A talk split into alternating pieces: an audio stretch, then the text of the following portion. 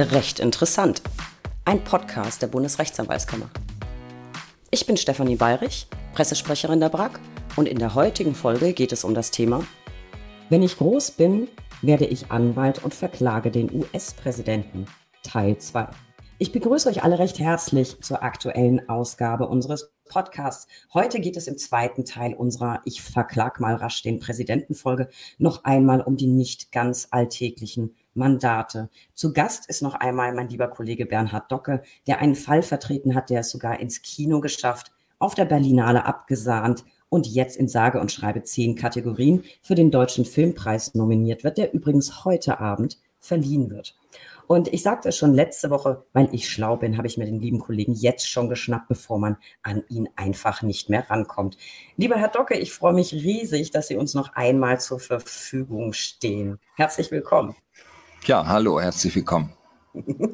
Letzte Woche sind wir schon eingestiegen in Ihren spektakulären Fall Rabiel Kurnatz, zu dem ich so viele Fragen hatte, dass wir den Rahmen des Podcasts mal eben völlig gesprengt haben. Und wer Folge 1 verpasst hat, sollte unbedingt jetzt noch mal reinhören. Am besten noch, bevor man diese Folge hört. Ich verlinke Folge 1 noch mal in den Show Notes. Herr Docke, machen wir doch einfach da weiter, wo wir letzte Woche aufgehört haben. Sie haben herausgefunden, dass die USA 20, nein, 2002 äh, schon angeboten hat, ihren Mandanten nach Deutschland zu überstellen. Warum ist das nicht passiert? Ich finde, das ist eine unglaubliche Geschichte. Was sind die Hintergründe? Was sind Ihre Vermutungen? Ähm, ich kann das bis heute nicht richtig nachvollziehen begründet wurde es später damit, dass Konrads ja äh, ein Sicherheitsrisiko gewesen wäre und man äh, wollte sich damals kein Sicherheitsrisiko nach Deutschland importieren. Das widerspricht aber eben allen Experten, die sich mit dem Fall befasst haben, sowohl die drei Leute vom Bundesamt für Verfassungsschutz und BND wie auch die amerikanischen äh, Sicherheitsdienste und Ermittlungsbehörden kamen unisono zu dem Schluss, Konrads ist ungefährlich und unschuldig und kein Sicherheitsrisiko. Die Amerikaner waren auch, wie man äh, Dokumenten entnehmen kann, äh, leicht verschnupft, dass Deutschland ihn nicht genommen hat.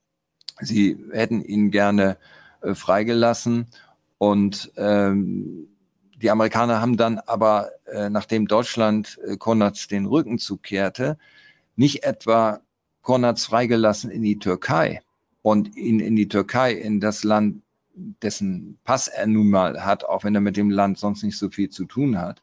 Ähm, sie haben ihn also nicht in die Türkei ähm, ausgeliefert, sondern haben ihn in Guantanamo behalten und haben ihn, obwohl sie 2002 zu der Einschätzung kamen, der Junge ist unschuldig und ungefährlich, weiter gequält und weiter gefoltert. Und äh, insofern, also das ist für mich auch fassungslos. Die Folter ist offenbar in Guantanamo ähm, sowas wie die normale äh, Behandlung und Anwendung bei einer Reha-Kur äh, gewesen, nur eben das Gegenteil. Aber es hatte mit der Fragestellung ähm, holen wir jetzt irgendwelche wichtigen Informationen aus irgendeiner Person heraus, indem wir sie quälen und zu, zu Antworten zwingen, äh, nichts zu tun, sondern es ging um das Quälen und die Zerstörung von Menschen.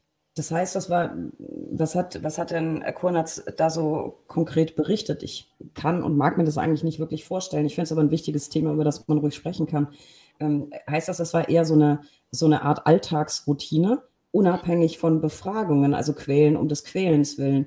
Was hat er denn ja, so berichtet? Es, es bekam irgendwann so was wie einen Selbstzweck. Es war ja völlig klar, dass nach Jahren der Inhaftierung in Guantanamo eigentlich keiner der Gefangenen irgendwie zu aktuellen Anschlagsplänen, wenn, wenn immer er mit sowas befasst gewesen sein mag, äh, irgendetwas sagen konnte. Ja, und die Folter Konrads äh, hat verschiedene Arten der Folter durchlitten ähm, während er von amerikanischer Seite ist ja aus Pakistan äh, verschleppt worden nach Afghanistan, dort in Kandahar im amerikanischen Militärcamp gewesen.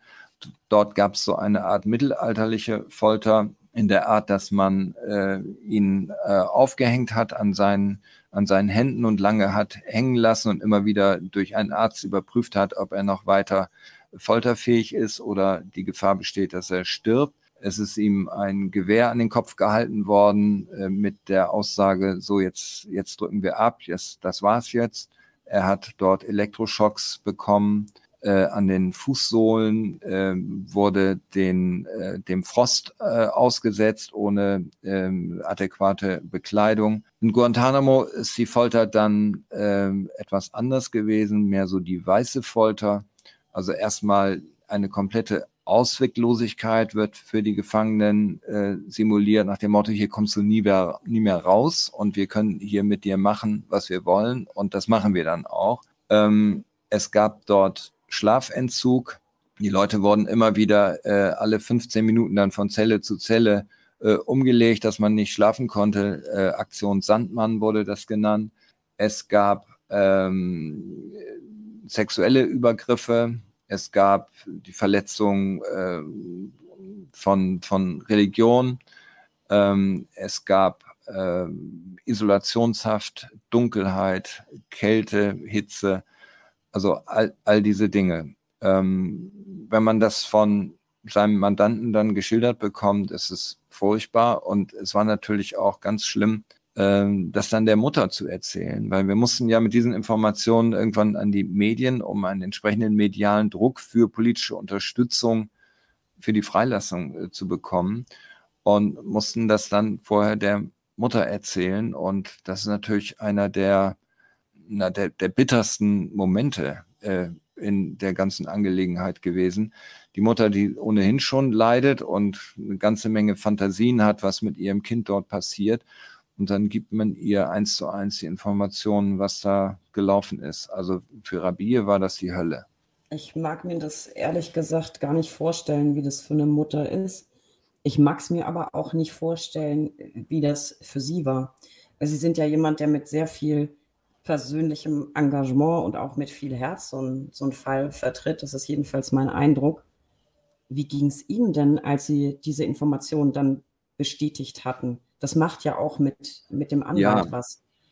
Also für mich war das auch, ähm, ja, für mich war das auch furchtbar, aber natürlich muss ich anders funktionieren als die Mutter. Und ich muss auch bei allen Fällen, die ich bearbeite, gucken, dass ich eine professionelle Distanz dahingehend war, dass ich mich von den Problemen nicht überwältigen und, und emotional irgendwie äh, entkernen lasse. Ähm, man muss eben funktionieren für die Sache. Und äh, diese Informationen waren, äh, waren furchtbar, überhaupt keine Frage. Ähm, ich hatte mir sowas ja aber schon gedacht, weil wir von den ersten, die entlassen worden sind aus Guantanamo, wussten, äh, was dort gespielt wird. Es war allerdings dann, als ich dann hörte, was auch in Kandahar gewesen sein soll, das sind ja, man, wir kennen ja die Bilder von Abu Ghraib, die sind ja um die Welt gegangen. So ähnlich muss es dort eben auch abgelaufen sein. Und ähm, im Nachhinein ist das so, dass äh, ich mich einerseits Wunder, auf der anderen Seite extrem freue, wie Konrads das durchstanden hat. Ähm, der ist ein, ein Junge, der sich dadurch, ähm, der hat sich nicht zerstören lassen. Der hat irgendwie ein Stück ähm, seiner Würde und sein, seiner Persönlichkeit behalten. Andere sind aus Guantanamo entlassen worden, ähm, die waren seelisch entkernt und äh, völlig veränderte Persönlichkeiten, die teilweise dann äh, auch gar nicht über das, was dort passiert ist, sprechen konnten. Äh, bei Konrads ist das anders. Der hat eine sehr starke Physis, der hatte einen starken Glauben, dass er dort wieder rauskommt, eine warmherzige Familie, die ihn empfangen hat und viel Humor, trotz dieser bitteren äh, Situation in Guantanamo. Und das hat ihn die Angelegenheit überleben lassen und auch dazu geführt, dass er ein Leben nach der Folter führen konnte, welches auch lebenswert ist. Es gibt ja die böse Weissagung, wer durch die Folter gegangen ist, kann nicht mehr heimisch werden. Bei Konrads, der ist da glücklicherweise eine Ausnahme. Der hat sein Leben und seinen, seinen Frieden jenseits äh, Guantanamos gefunden. Der lebt jetzt mit seiner äh, Frau und drei kleinen Töchtern in Bremen, hat dort Arbeit. Wir haben unzählige Veranstaltungen zusammen gemacht. Er ist als Menschenrechtsbotschafter für Amnesty aufgetreten. Bis nach Japan hat ihn das geführt. In die USA darf er allerdings leider, er würde es gerne, äh, bis heute nicht einreisen. Haben Sie denn bis heute Kontakt zu ihm? Ja, ja, wir sehen uns regelmäßig, haben Kontakt, genauso wie zu der Mutter eben auch. Ich finde das ehrlich gesagt un unvorstellbar, dass man, naja, heil rauskommt, kann man ja fast nicht sagen, aber dass man wieder ins Leben zurückfindet.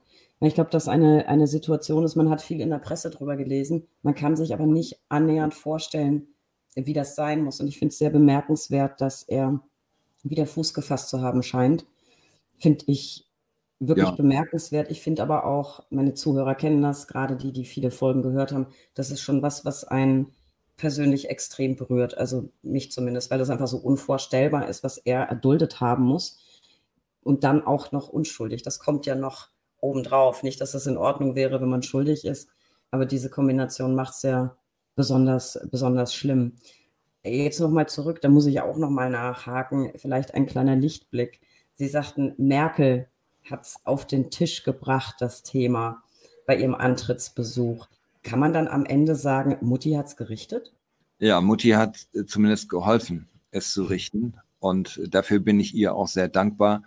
Und ich habe sie äh, später mal getroffen und da hat sie gesagt, dass sie das gerne gemacht hätte und dass ihr das ein Herzensanliegen war. Und das glaube ich ihr auch und da freue ich mich drüber. Wie schön ist das? Also ich meine, sie scheidet ja die, die Geister. Ich persönlich äh, finde sie ganz, ganz großartig. Eine Vorreiterrolle für alle Frauen in Deutschland, wie ich finde. Und ich mag sie einfach. Ich, ich habe sie auch schon getroffen und ich war sehr begeistert, dass sie tatsächlich äh, eine sehr, sehr nette Person ist, ganz bodenständig und extrem freundlich. Und das war ein Vergnügen, mit ihr zu plaudern, obwohl jeder, der mich kennt, es ist halt meine Art. Also sie hat mich nicht angesprochen. Ich habe mich natürlich aufgedrängt. Ich musste unbedingt mal mit Mutti sprechen. Und ein Selfie habe ich auch. Aber das äh, finde ich eine sehr, sehr schöne Geschichte, ein schöner Schlusspunkt. Das heißt, sie denken sehr positiv an unsere Mutti zurück. Das finde ich auch eine ganz schöne Sache. Aber auf jeden Fall eine sehr, sehr, ja, man merkt, ich bin so ein bisschen sprachlos harter, harter Tobak, äh, die Geschichte. So, jetzt muss ich aber noch mal was nachfragen, was tatsächlich Sie persönlich betrifft. Die Sache ist ja nach vielen, vielen Jahren letztlich, so man das überhaupt sagen kann, noch gut ausgegangen, zumindest für Kurnas. Der führt jetzt wahrscheinlich sowas wie sein zweites Leben. Wir hatten es aber in der letzten Folge auch schon davon, dass er sehr, sehr schnell abgestempelt wurde in der Presse als Bremer Taliban. Und deswegen interessiert es mich sehr, ob diese Tatsache, dass Sie ihn vertreten haben, Auswirkungen auf Ihren Alltag hatte. Gab es Reaktionen aus der Kollegenschaft, aus der Öffentlichkeit mhm. auf die Übernahme dieses Mandates? Denn die Vertretung vermeintlicher Terroristen polarisiert ja oftmals sehr. Und ich erinnere mich gut an eine Folge, ich verlinke die nochmal in den Show Notes. Da äh, war mein lieber Gerd Strate zu Gast. Der hat ja in der Hamburger Terror Terrorzelle Mandate übernommen, der hat das zu spüren bekommen. Also er sagt auch, wirtschaftsstrafrechtliche Mandate in der Folge waren so ein bisschen schwierig, weil er wurde so ein bisschen dafür abgestraft. Und er hat es aber nicht bereut, weil er auch sagt, ähm, das war ein anders gelagerter Fall. Der war also nicht offensichtlich unschuldig. Jeder hat das Recht auf ein faires Verfahren. Wie ist es Ihnen persönlich ergangen? Gab es Reaktionen? Ähm, ja, im Film auf den kommen wir ja gleich noch, gibt es eine äh, Situation, die so nicht der Realität entsprach. Ähm, und zwar eine Diskussion innerhalb meines Büros, ob ich diesen Fall annehmen soll, ja oder nein. Und es wird eingewandt, äh, wie kannst du einen Menschen vertreten, der unseren Rechtsstaat fundamental ablehnt? Und gleichzeitig äh, wird gezeigt, dass äh, eben man sich auch darüber beschwert, dass mich dieser Fall äh, so einnimmt, dass äh, andere Dinge Gefahr laufen, darunter zu leiden. Äh, so war es glücklicherweise nicht. Mein Büro hat mich die ganze Zeit in vollem Umfang unterstützt, auch was äh, wirtschaftliche Ausfälle angeht. Ähm, aber es zeigt ja ein reales Problem, genau das, was Sie angesprochen haben. Die Fragestellung, was passiert, wenn man so ein Mandat übernimmt. Mein äh, Seniorkollege Heinrich Hannover hat es ja am eigenen Leib erlebt. Der war äh, zeitweilig der Verteidiger von Ulrike Meinhoff Und damals sind die Anwälte, die solche Mandate übernommen haben, quasi mit den Taten ihrer Mandanten identifiziert worden, was natürlich ein Unding ist und ja. nicht rechtsstaatlich gedacht, sondern ähm, das ist wirklich reines, reines äh, Vorurteil und, äh, und quasi eine, eine, Kampfansage an den Beruf des Verteidigers. Ähm, es besteht natürlich die Gefahr, dass man erstens in den Medien abgestempelt wird und darüber dann äh, durch die negative Presse bürgerliche Mandate verliert, die äh, für das Betreiben eines Büros erforderlich sind, um wir, wir sind ja auch kleine Unternehmer, wir müssen, wir haben laufende Kosten, wir müssen den Laden ja am Laufen halten. Das ist das erste Problem. Das zweite Problem ist, dass man sehr, sehr viel Zeit investieren muss in ein Mandat, in eine Angelegenheit, bei der es eher unwahrscheinlich ist, dass sie in irgendeiner Weise erfolgreich ausgeht. Und äh, die dritte Angelegenheit ist, dass es dafür kein Geld gibt. Und äh, das ist eine Mischung, die macht es erstmal unattraktiv zu sagen, okay, ich übernehme so ein Mandat.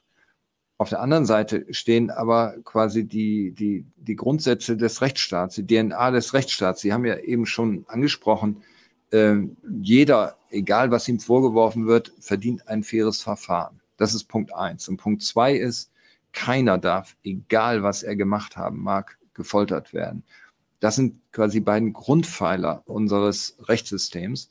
Und beide Grundpfeiler sind hier eingerissen worden. Und das ist ja eben eine solche Provokation für einen Strafverteidiger, dass man sich da nicht irgendwie so äh, Schulterzucken zurückziehen kann und sagen kann, davor habe ich jetzt Angst oder das mache ich nicht, sondern das ist eine, eine Herausforderung, eine, eine Challenge, der man sich irgendwie stellen muss. Äh, dabei ist natürlich auch ein gewisser, äh, ein gewisser Ehrgeiz, ein, bestimmter Sportsgeist mit verbunden, dass so etwas nicht, das darf einfach nicht zugelassen werden, das darf nicht sein. Und äh, wenn, man, wenn man da jetzt nicht aufsteht, dann hat man auch irgendwie seinen, seinen Beruf verfehlt. Und ähm, so fühlte ich mich eben in dieser Situation. Auf der einen Seite die Risiken zu sehen, wobei ich nicht wusste, wie zeitaufwendig und wie, wie langfristig die Angelegenheit wird. Ähm, aber es war absehbar, dass es extrem schwierig wird rechtsfreier Raum und den mächtigsten Mann der Welt gegen sich. Also die Ausgangssituation war ja so bescheiden, wie man sich das nur vorstellen kann. Ja, und dann habe ich mich eben entschieden, das zu machen. Und ich kann nur jedem, der mal in so eine Situation gerät, raten, äh, wählen Sie oder wählt ihr den couragierten Weg.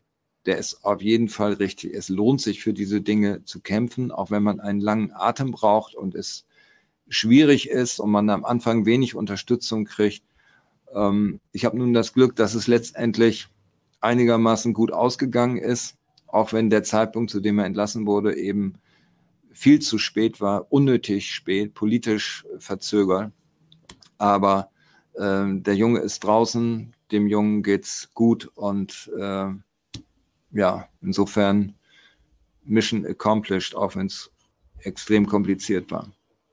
Ja, das äh, hatten wir alles vor. Ich fand auch, ich musste zwischendrin äh, tatsächlich mir Notizen machen, weil ich auch den Verfahrensablauf ähm, sehr, sehr kompliziert fand. Auf jeden Fall tatsächlich gut ausgegangen. Und ja, sie hatten vielleicht den mächtigsten Mann der Welt gegen sich, aber auf ihrer Seite war die mächtigste Mutti der Nation. Ist ja auch was, das ist ja auch was wird. Aber jetzt muss ich nochmal nachhaken. War ja, war ja erst ganz spät. Ja. Ich weiß, aber immer, immerhin, äh, vielleicht lässt sich das ein oder andere politisch die ein oder andere politische Enttäuschung nicht wieder wettmachen. Aber vielleicht gibt es so einen so einen klitzekleinen, ja, eine kleine Nadel im Heuhaufen, die wenigstens ein bisschen glitzert oder so. Auf jeden Fall muss ich nochmal was nachhaken. Ich hatte das ja fast befürchtet, aber das heißt, das komplette Mandat war für Sie pro bono. Ja, ich habe hinterher die ein oder andere Spende gekriegt, die aber, ähm, sagen wir, Tropfen auf den heißen Stein war. Aber die ganze Arbeitszeit, die ich da investiert habe, die blieb äh, unbezahlt. Äh, die Reisekosten und alles das, was damit verbunden war äh, und die Verfahrenskosten in den USA äh, wurden von dortigen Bürgerrechtsorganisationen auch über Spenden äh, finanziert. Haben Sie einen ganz groben Überblick? Das würde mich jetzt einfach mal interessieren, wie viele Zeitstunden Sie insgesamt investiert haben oder haben Sie die lieber gar nicht notiert? Nee, ich habe sie nicht notiert. Ich habe das mal äh, überschlagen. Ich schätze, bis zur Freilassung äh, waren das äh, gut, gut 1000 Arbeitsstunden. Und äh, nach der Freilassung ging es ja weiter. Es war ja nicht so, der war wieder hier und jetzt ist alles klar. Es gab ja diverse ähm, weitere Ermittlungen und Untersuchungen darüber, wer an diesem Fall welche Fehler begangen hat. Es gab Untersuchungen im, im Bundestag, Untersuchungsausschüsse im Europaparlament, im Europarat, im, im US-Kongress, wo Konrads überall als Zeuge dann äh, ausgesagt hat. Wir mussten die Geschichte mit den Medien klären, ähm, wie, wie man mit diesem äh, Ansturm von, äh, von Medieninteresse umgeht, wie man das kanalisiert, wie man das steuert, wie man Konrads darauf einstellt. Ähm, wir hatten äh, zig, also ich schätze mal mehr als 100 Veranstaltungen habe ich mit Murat zusammen gemacht, an Universitäten und Schulen und äh, überall haben wir dann halt äh, die Fahne des Rechtsstaats gehisst. Ähm, das ist sehr zeitaufwendig gewesen, hat aber eben auch viel Spaß gemacht und war eben professionell auch sehr interessant. Also bis zur Freilassung würde ich sagen, es waren mehr als 1000 Stunden und danach habe ich das nicht mehr gezählt eine unfassbare Anzahl von Zeitstunden und ich bin, bin ehrlich, ich bewundere ihr Engagement sehr. Finde ich, sucht, sucht seinesgleichen und da muss man auch mal die Fahne für hochhalten, was es für großartige Kollegen hier in Deutschland gibt in der Anwaltschaft. Das würde sicher nicht, sicher nicht jeder tun. Ähm, weil Sie jetzt gerade noch ein, ein Stichwort lieferten, vielleicht jetzt mal zum Abschluss äh, zu dem realen Komplex, weil wir müssen ja unbedingt noch über den Film sprechen. Bei den ganzen Untersuchungsausschüssen, ist da am Ende irgendwas rumgekommen? Ähm, also, ähm, ich beziehe mich jetzt mal auf den BND-Untersuchungsausschuss. Hm. Als der tagte, ähm, war die deutsche äh, Regierung durch die, ähm, durch die Große Koalition gebildet. Und das war für denjenigen, der dann in den Fokus der Ermittlungen geriet, quasi ein Glücksfall, weil ähm, unser heutiger Bundespräsident war damals Außenminister und die Galionsfigur der SPD und die CDU wollte die Koalition nicht daran zerbrechen lassen, indem man äh, Steinmeier absägt. Und äh, das war mein Eindruck, dass äh, er auf jeden Fall gehalten werden sollte und dass von daher die der Abschlussbericht, der eben ein Mehrheitsbericht war von SPD und CDU abgesegnet, dass der zu dem Ergebnis kam, dass letztendlich keine Fehler gemacht und keine gemacht worden sind und keine Versäumnisse vorliegen.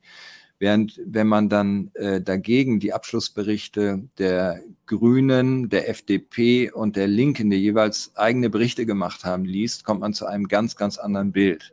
Und dort steht klar drin, dass Deutschland die Chance hatte, ihn rauszuholen und dass Deutschland diese Chance nicht beim Wickel gegriffen hat. Also böse Zungen könnten jetzt behaupten, der ausschlaggebende Bericht war minimal ergebnisorientiert. Ähm, das ist mein Eindruck gewesen, ja. Insgesamt, alles in allem, Herr Docke, eine unfassbar spannende und zugleich unglaubliche Geschichte, wie ich finde. Und da kommen wir eigentlich zum nächsten Thema. Nicht ohne Grund hat sich die Filmbranche für dieses äh, Mandat interessiert und man kann sich das Ganze jetzt tatsächlich anschauen. Rabir Kurnatz gegen George W. Bush. Der Film wurde schon auf der Berlinale ausgezeichnet. Ich glaube, auf dem Filmfest in Istanbul war er zu sehen. Und last but not least, ich habe es letzte Woche schon angedeutet, in zehn Kategorien, finde ich unfassbar, für den Deutschen Filmpreis nominiert. Und äh, wenn ich es richtig auf dem Ticker habe, wird er heute Abend tatsächlich verliehen. Und sie haben in diesem Film auch mitgespielt. Auch das erwähnte ich schon nicht sich selbst, das wäre auch ein bisschen langweilig. Sie hatten aber auch eine Rolle. Wie kam es dazu, dass da der Film draus äh, entstanden ist? Gab es da so einen berühmten Anruf bei Ihnen, wie man sich das immer vorstellt?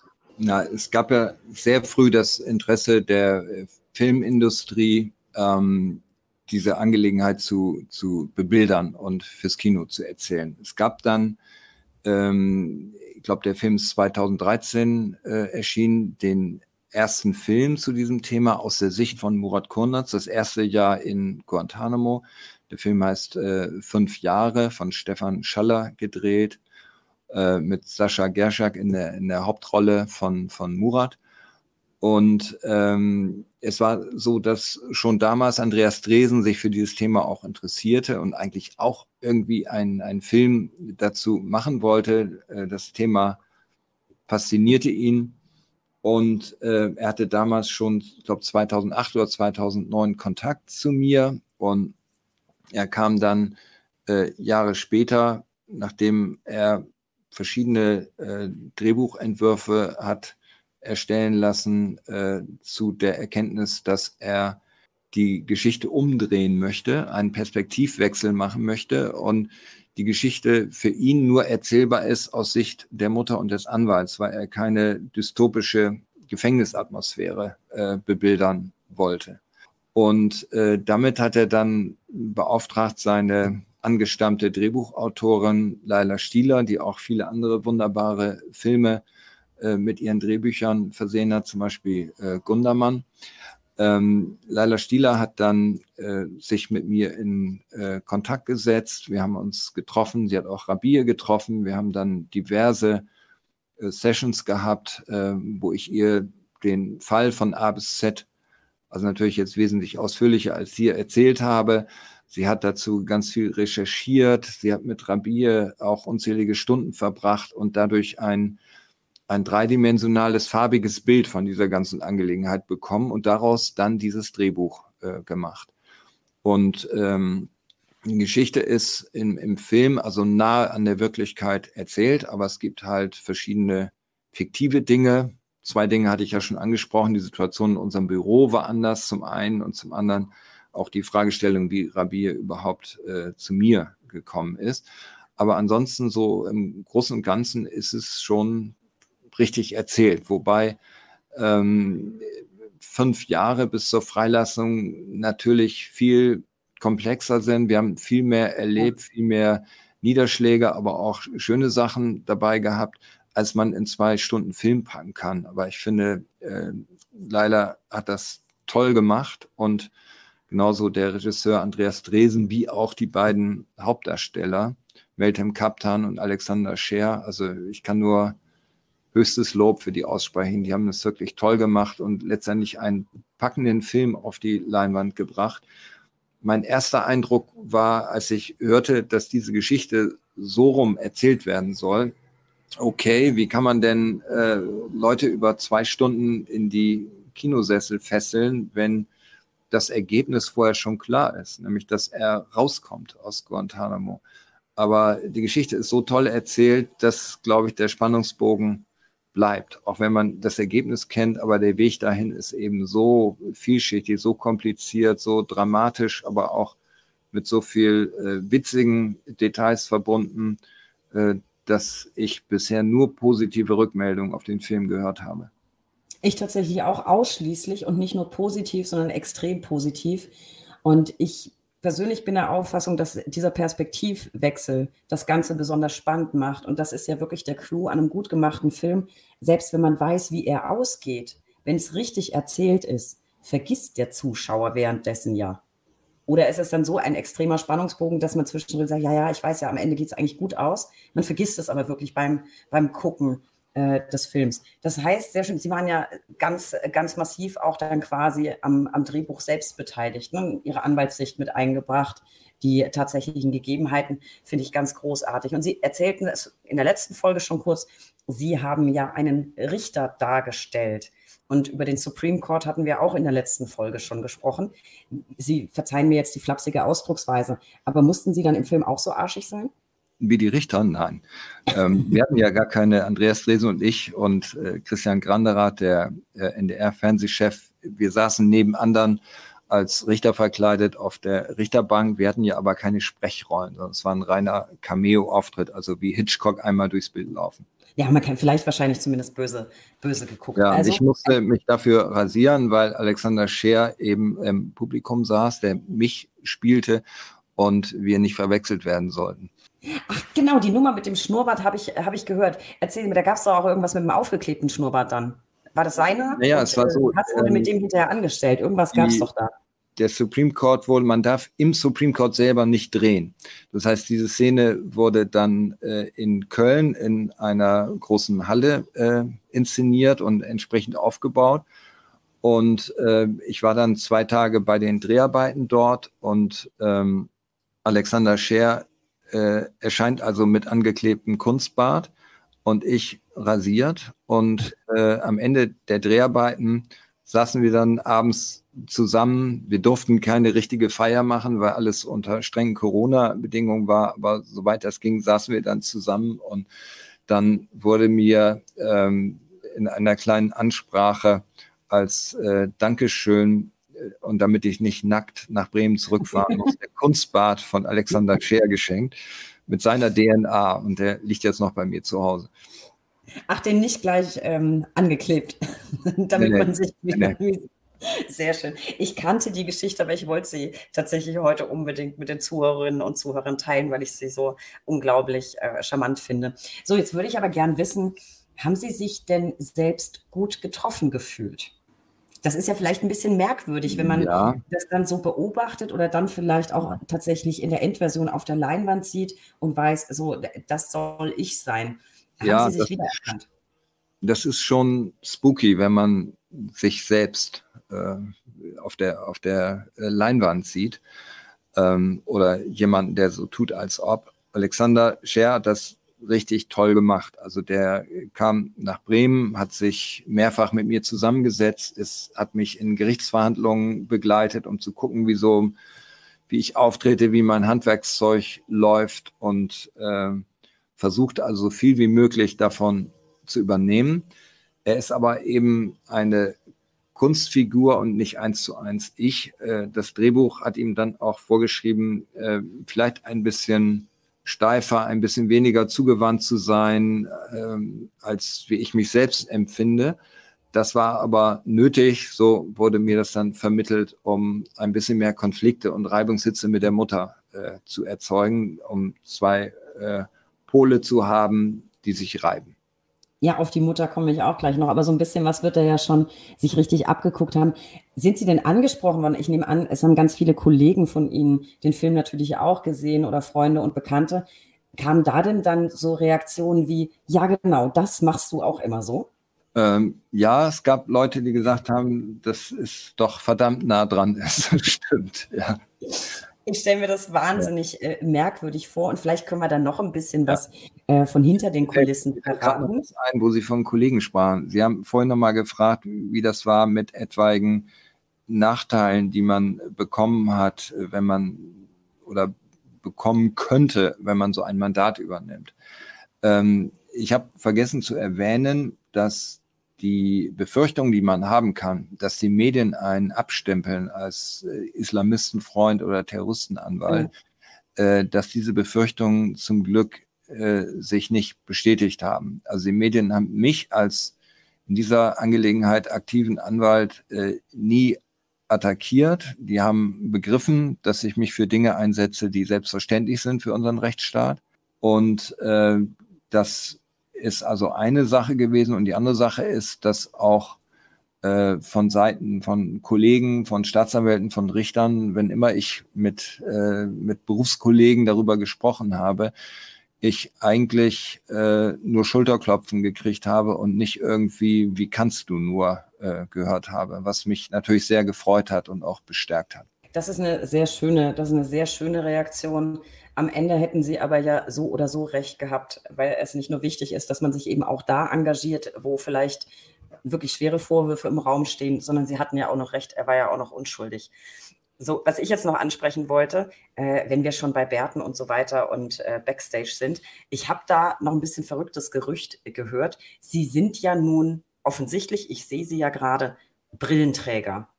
Und ich habe gehört, dass ihr Darsteller sich nicht damit zufrieden gegeben hat, einfach eine Brille zu tragen, sondern der wollte auch eine Brille in ihrer Stärke. Damit sieht er aber ja nun nichts. Und angeblich hat er sich dann ins Gegenteil verkehrte Kontaktlinsen drunter gesetzt, damit das wieder ausgeglichen wird. Stimmt das oder ist das jetzt äh, verrückte ja, Geschichte? Das ist richtig. Diese, diese Brille spielte für Alexander Scher eine große Rolle. Das war eine der ersten Dinge, die er mich gefragt hat. Er hatte alte Bilder gesehen aus der realen Geschichte. Und äh, diese besondere Brille, die ich damals trug, das war so eine ovale Brille mit so einem Hornbesatz und fragte mich, ob ich diese Brille noch hätte. Und ich kriegte dann mit, dass für ihn eine große Bedeutung hatte, dass er mit meinen Augen, also durch meine Originalbrille, äh, die Welt sehen wollte, weil er irgendwie dachte, wenn ich diesen Fetisch habe, dann kann ich mir diese Person auch leichter erschließen. Ähm, und er wollte nichts, aber auch gar nichts an der Brille ändern. Und da er nun keine Brille trägt und diese Brille ja ich, viereinhalb Dioptrien oder so hat, ähm, hat er sich dann das Gegenstück, um Durchblick zu behalten, in, in Kontaktlinsen eingesetzt. Ja, fand ich auch verrückt, aber äh, Genie und Wahnsinn liegen ja äh, häufig eng beieinander und er hat es einfach toll gemacht. Ja, warum auch nicht? Also wenn es dabei hilft, sich in sie reinzuversetzen. Nur ich habe dieses Gerücht eben gehört und ich fand das so schräg, dass ich muss ich heute nochmal nachfragen. Und ich kann das gut nachvollziehen. Ich bin, ähm, glaube ich, sogar noch ein bisschen mehr Blindfisch als Sie. Ähm, also ich bin auch bei, ich glaube, fünf und sechs Diop äh, Dioptrien, weitsichtig. Also ohne Brille ist gar nichts. Also ich kann mir lebhaft vorstellen, wie man durch unsere Brille guckt, wenn man eben keine Sehhilfe nötig hat. Finde ich aber eine ganz zauberhafte Geschichte. Sie deuteten eben auch an, dass Ihr Charakter ein bisschen verändert wurde für den Film, damit es ein bisschen mehr Reibungspunkte gibt mit Ihrer Mandantin. Da wollte ich natürlich auch noch drauf zu sprechen kommen also ich glaube, Leute, ihr müsst wirklich alle diesen Film gucken, damit ihr das nachvollziehen könnt. Ich muss unbedingt wissen, war Rabir tatsächlich so, wie sie dargestellt wurde? Also ihr ganzes Naturell, das ich jetzt mal liebevoll anders als Iris nennen will.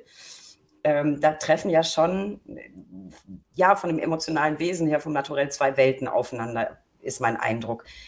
Wie lief das denn in echt? Ist sie wirklich gut getroffen? Wie war so das Miteinander in der Realität im Vergleich zum Film? Ja, wir sind unterschiedliche Naturells, das ist richtig. Äh, und das macht auch ein Stück weit den, den Reiz und den Charme äh, dieser Zusammenarbeit aus.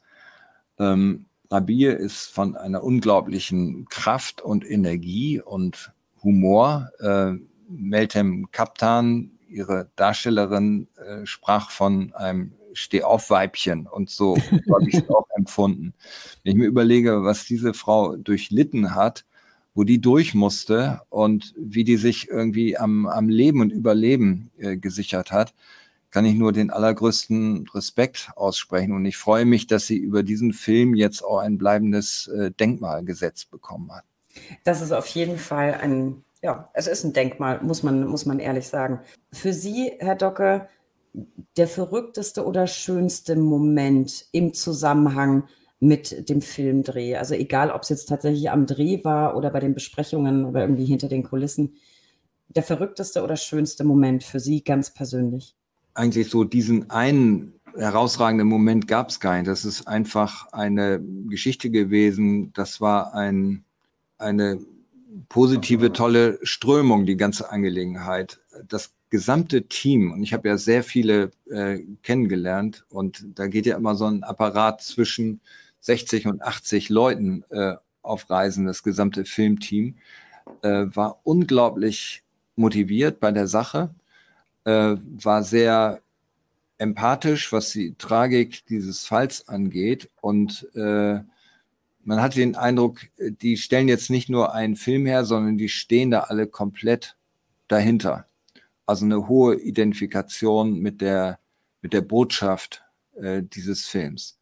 Und das hat mich halt wahnsinnig gefreut. Und in diese ganze Szene einzutauchen, mit den Schauspielern zusammen, mit den Leuten, die den Film äh, herstellen, ähm, das ist einfach eine eine andere Welt gewesen als die Welt der Juristen. Und das ist sehr schön gewesen und ähm, ja, das möchte ich halt nicht missen. Und das ist jetzt, ähm, ich werde ja auch jetzt nicht mehr so lange in meinem Beruf äh, arbeiten. Ähm, für mich auch irgendwie jetzt ein ein Sahnehäubchen auf meiner Tätigkeit. Unbedingt. Ich finde, das ist nicht nur ein Sahnehäubchen. Das Sahnehäubchen hat auch noch eine Kirsche und unten drunter ist eine Eistorte. Das muss man mal ehrlich so sagen. Ich finde es ganz großartig, mit Sicherheit eine schöne Abwechslung. Und es ist eine Erinnerung, die bleibt. Und das schafft ja jetzt nur auch nicht jeder Kollege, dass man ein Mandat hat, das dann auch noch verfilmt wird und man selber in den Genuss kommt, mal in so eine ganz andere Welt, nämlich die Filmwelt reinzuschnuppern. Äh, ich gönne es ihnen von Herzen, aber ich wäre natürlich ehrlich gesagt auch gern dabei gewesen und sei es als Mäuschen irgendwo hinten am Rand. Eine, eine sehr, sehr schöne Erinnerung auf jeden Fall, würde ich denken.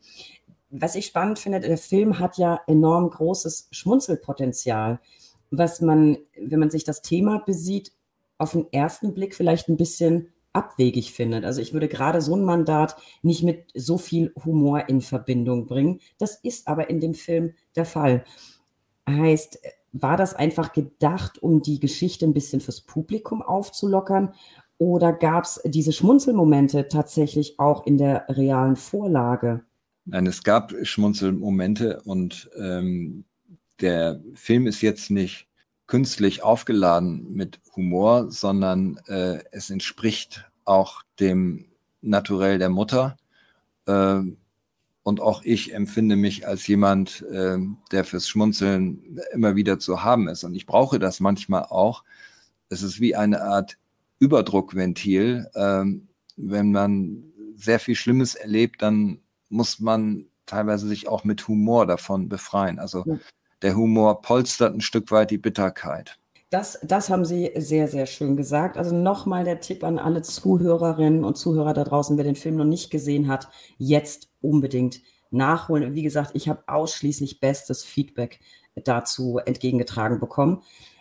Jetzt will ich natürlich noch wissen von Ihnen, Herr Docke, sind Sie denn vor heute Abend, vor dem Deutschen Filmpreis, überhaupt noch aufgeregt oder ist ja jetzt schon die Preise, äh, zweite Preisverleihung, ist das schon kalter Kaffee?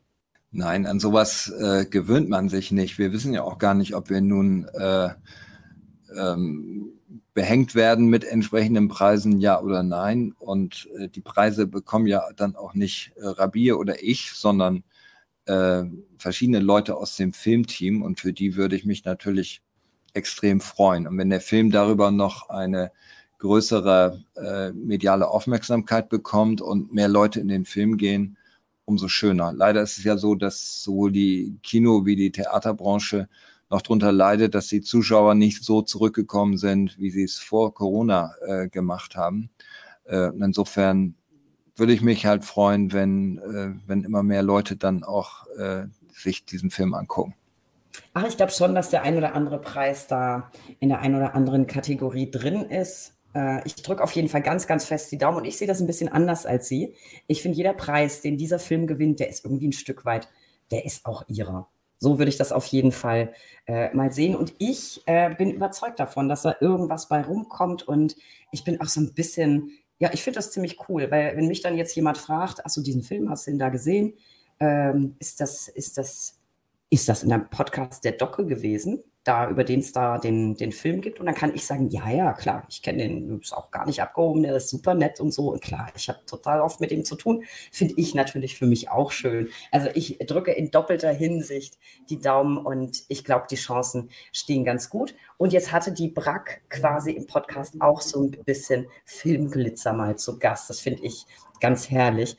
Vielleicht mal weg vom Film zurück zu Ihnen, zu Ihrer Person und dem, was Sie für sich selbst aus dem Mandat, Mandat mitgenommen haben, Ihre ganz persönliche Conclusio.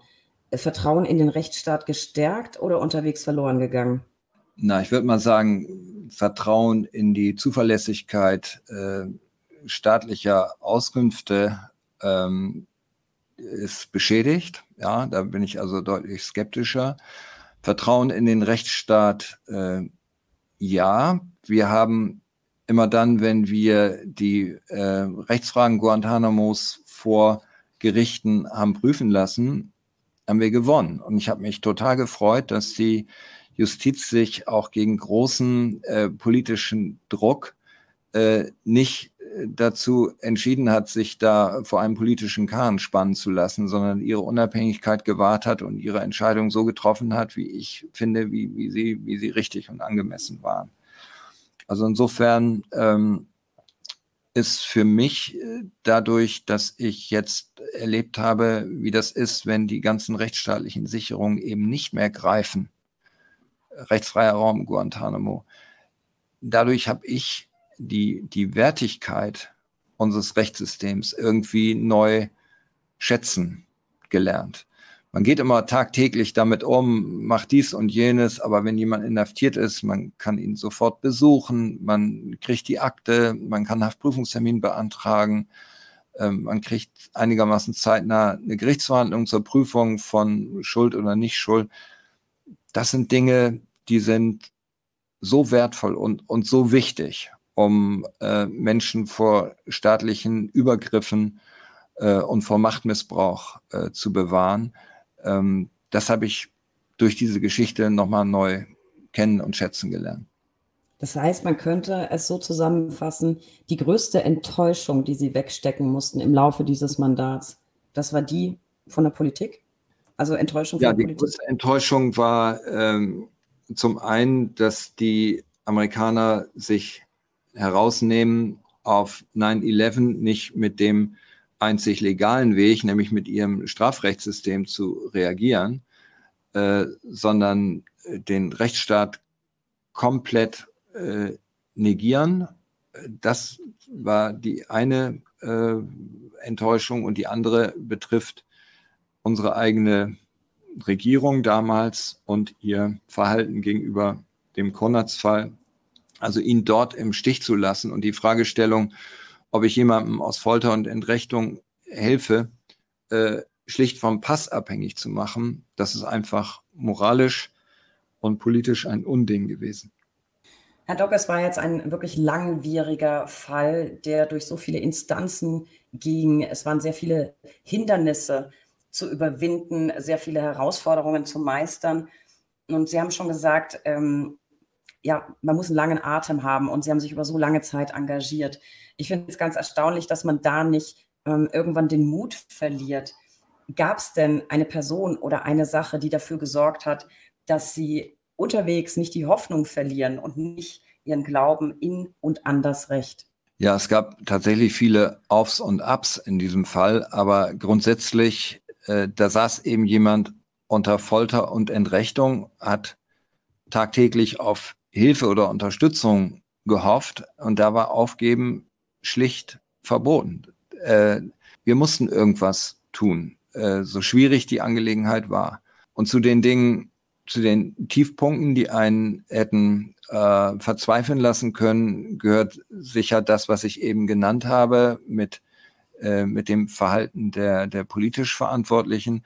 Aber wir hatten eben auch schöne Dinge, die uns auch ähm, geholfen haben, die Angelegenheit durchzustehen. Dazu gehört vor allem die, die Hilfe amerikanischer Bürgerrechtsorganisationen, amerikanischer Anwälte und von äh, Schauspielern und auch Hollywood-Größen wie Vanessa Redgrave und ihrem Bruder Corin Redgrave, die uns wahnsinnig toll geholfen haben. Und als er dann freigelassen wurde, haben wir dann eben noch viel mehr schöne Unterstützung gekriegt. Patti Smith hat ein Lied für ihn komponiert, Without Chains. Er hat das in München aufgeführt und uns dazu eingeladen. Es war total bewegend. John Le Carré hat ein äh, Buch, äh, Most Wanted Man, auf Motive aus dem Konradsfall gestützt. Ähm, also wir haben, als er dann hier war, sehr viel Unterstützung bekommen, die dazu, die dabei geholfen hat, Konrads auch wieder auf die Füße zu bringen. Das finde ich ganz, ganz wunderbar und es ist ja vieles, das tatsächlich bleibt. Also, dass man sich immer wieder anschauen oder anhören kann. Sehr, sehr gut, dass Sie Ihren Glauben eben nicht verloren haben. Jetzt möchte ich noch mal einen kleinen Umweg machen. Herr Docke, Strafrecht und Menschenrechte, das, das kommt in dieser wie auch in der letzten Folge an, an ja, in jedem Satz kommt das durch. Und äh, ihre Bereitschaft, sich zu engagieren, auch ehrenamtlich. Das tun sie ja tatsächlich auch in der Bundesrechtsanwaltskammer, nämlich im Ausschuss Menschenrechte. Warum auch dort diese Zeit investieren? Warum ist Ihnen diese, diese sehr aktive, zeitaufwendige und vor allem unbezahlte Arbeit, die auf Kosten Ihrer Freizeit geht, so wichtig? Naja, ich bin ja kein Paragraphenmechaniker. Ich habe ja eine Haltung und äh, dazu gehört, dass ich äh, mit Ungerechtigkeiten schlecht umgehen kann und dann versuchen will, an den Stellen, wo das vielleicht möglich ist, ein Stück weit dazu beizutragen, dass die Welt ein bisschen besser wird. Paragraphenmechaniker finde ich ganz zauberhaft gesagt. Und ich kann nur dazu ermuntern, an alle, die zuhören und eigentlich auch gern was tun wollen, aber nicht so genau wissen, wie einfach mal bei der eigenen Rechtsanwaltskammer anfragen oder auch bei uns. Wir suchen immer engagierte Leute, die sich einbringen wollen. Ähm, Herr Docke, vielleicht für alle, die gar nicht so genau wissen, was macht denn eigentlich der Ausschuss Menschenrechte? Erzählen Sie mal so ein bisschen, was genau machen Sie da und was waren jetzt vielleicht so entweder die letzten großen Themen in Ihrer Ausschussarbeit oder vielleicht Ihr Lieblingsthema in der Ausschussarbeit? Äh, ganz wichtig ist für uns die Hilfestellung für äh, verfolgte im, im Ausland verfolgte Kollegen, die wegen ihrer äh, beruflichen Tätigkeit dann in staatliche Ungnade fallen und dort entsprechende Nachteile erleiden bis hin zu, zu Inhaftierung. Ähm, das ist ein Punkt. Dann äh, verfolgen wir die Rechtsprechung des Europäischen Gerichtshofs für Menschenrechte, stellen die Bedeutung und Autorität dieser Entscheidung heraus, dass die ein Stück weit mehr in Deutschland auch bekannt werden und auch diese, dieses stiefmütterliche Verhalten der, der deutschen Justiz, der europäischen Rechtsprechung gegenüber ein Stück weit ähm, zurückgedrängt wird. Teilweise beteiligen wir uns dann auch über sogenannte Amicus Curiae Schreiben an Verfahren, in dem die Bundesrechtsanwaltskammer über unseren Ausschuss eine eigene Stellungnahme zu menschenrechtlichen Themen äh, abgibt, die mit der äh, bundesdeutschen Justiz zu tun haben. Und schließlich ist es so, dass wir, wenn neue Gesetzesvorhaben kommen, die ein gewisses menschenrechtliches Potenzial haben, dass wir dazu dann äh, Stellungnahmen abgeben, teilweise auch gefragt werden im Vorfeld, wie wir dies und wie wir jenes finden. Äh, zuletzt haben wir da unter anderem eine Stellungnahme zu dem äh, Lieferkettengesetz abgegeben. Ja. Äh, weiß ich tatsächlich, weil ich mit einer, einer lieben Kollegin tatsächlich die, diese Stellungnahmen dann immer auf der Homepage veröffentliche. Und das ist ein ganz gutes Stichwort Homepage für alle, die sich sehr interessieren für die Ausschussarbeit. Die können einfach mal in die Show Notes gucken. Ich verlinke da den Ausschuss Menschenrechte und dann kann man auch sehen, was dort für Stellungnahmen so erarbeitet und abgegeben werden. Herr Docke, äh, apropos Stichwort, jetzt hatte ich nämlich auch noch ein Stichwort, Lieblingsthema, Lieblingsausschuss. Da sind wir quasi bei meiner Lieblingskategorie, die drei Ls. Der Buchstabe L kann für so vieles stehen. Lieblingsverfahren, Lieblingsgerichte, Lieblingsmotto. Und von Ihnen wüsste ich gern die folgenden drei Ls. Da wir jetzt gerade zuletzt über Filme Filme gesprochen haben, also Ihren Film. Was ist Ihr Lieblingsfilm? Das ist ganz schwer zu sagen. Äh, da könnte ich viel und lange drüber erzählen, weil ich seit vielen Jahren ähm, mir relativ viel Filme angucke und mir dieses Genre auch sehr, sehr wichtig ist. Der Film, der uns bei der Gründung unseres Büros am meisten äh, gefallen hat, über den wir am meisten gelacht haben und den wir immer wieder zitiert haben, ist der von Jim Jarmusch, äh, Down by Law. Das auf jeden Fall mal ein Filmtipp für alle, die zuhören. Finde ich ja witzig, dass sich dann die ganze Kanzleigeschichte anfangs drum rankt. Das kann man ja herrlich immer wieder, immer wieder verwursten. Das sind ja dann solche Running Gags. Genau. Ich gucke tatsächlich gar nicht mal so viele Filme. Ich bin eher so eine Leseratte. Daher, äh, vielleicht kann ich da noch einen Tipp für mich abstauben. Ihr Lieblingsbuch. Wobei Ihnen natürlich freigestellt ist, ob Fachbuch oder. Auch auch das ist schwer, es ist kein Fachbuch, es ist äh, Literatur von Paul Auster, 4321. Ein Riesenwerk, ich glaube, es sind über 1000 Seiten und es behandelt vier Variationen eines Lebens. Und zwar geht es um die Rolle des Zufalls bei dem Streben nach Glück. Äh, es beginnt immer mit demselben Protagonisten, der dann die ein oder andere Weichenstellung oder Entscheidung trifft und das Leben läuft dann ganz anders. Ähm, diese Geschichte ist ausgesprochen äh, spannend und verwebt auch die amerikanische Zeitgeschichte mit dieser Figur von der Hiroshima-Bombe über Vietnam bis zu der 68er Zeit in den USA also es ist ein, ein tolles Buch. Das werde ich mir auf jeden Fall mal hinter die Löffel schreiben. Es klingt nämlich sehr spannend und das finde ich sowieso immer einen, einen sehr interessanten Aspekt, wie einzelne, manchmal auch nur kleine Entscheidungen den kompletten Lauf der Dinge verändern können in die eine oder andere Richtung. Sehr, sehr guter Tipp. Werde ich mir merken. Bevor ich es jetzt noch vergesse, wir haben natürlich noch ein drittes L. Hm, Film hatten wir, Buch hatten wir. Sie sind zeitlich sehr ausgelastet. Wenn Sie denn mal Freizeit haben, Ihr Lieblingssport?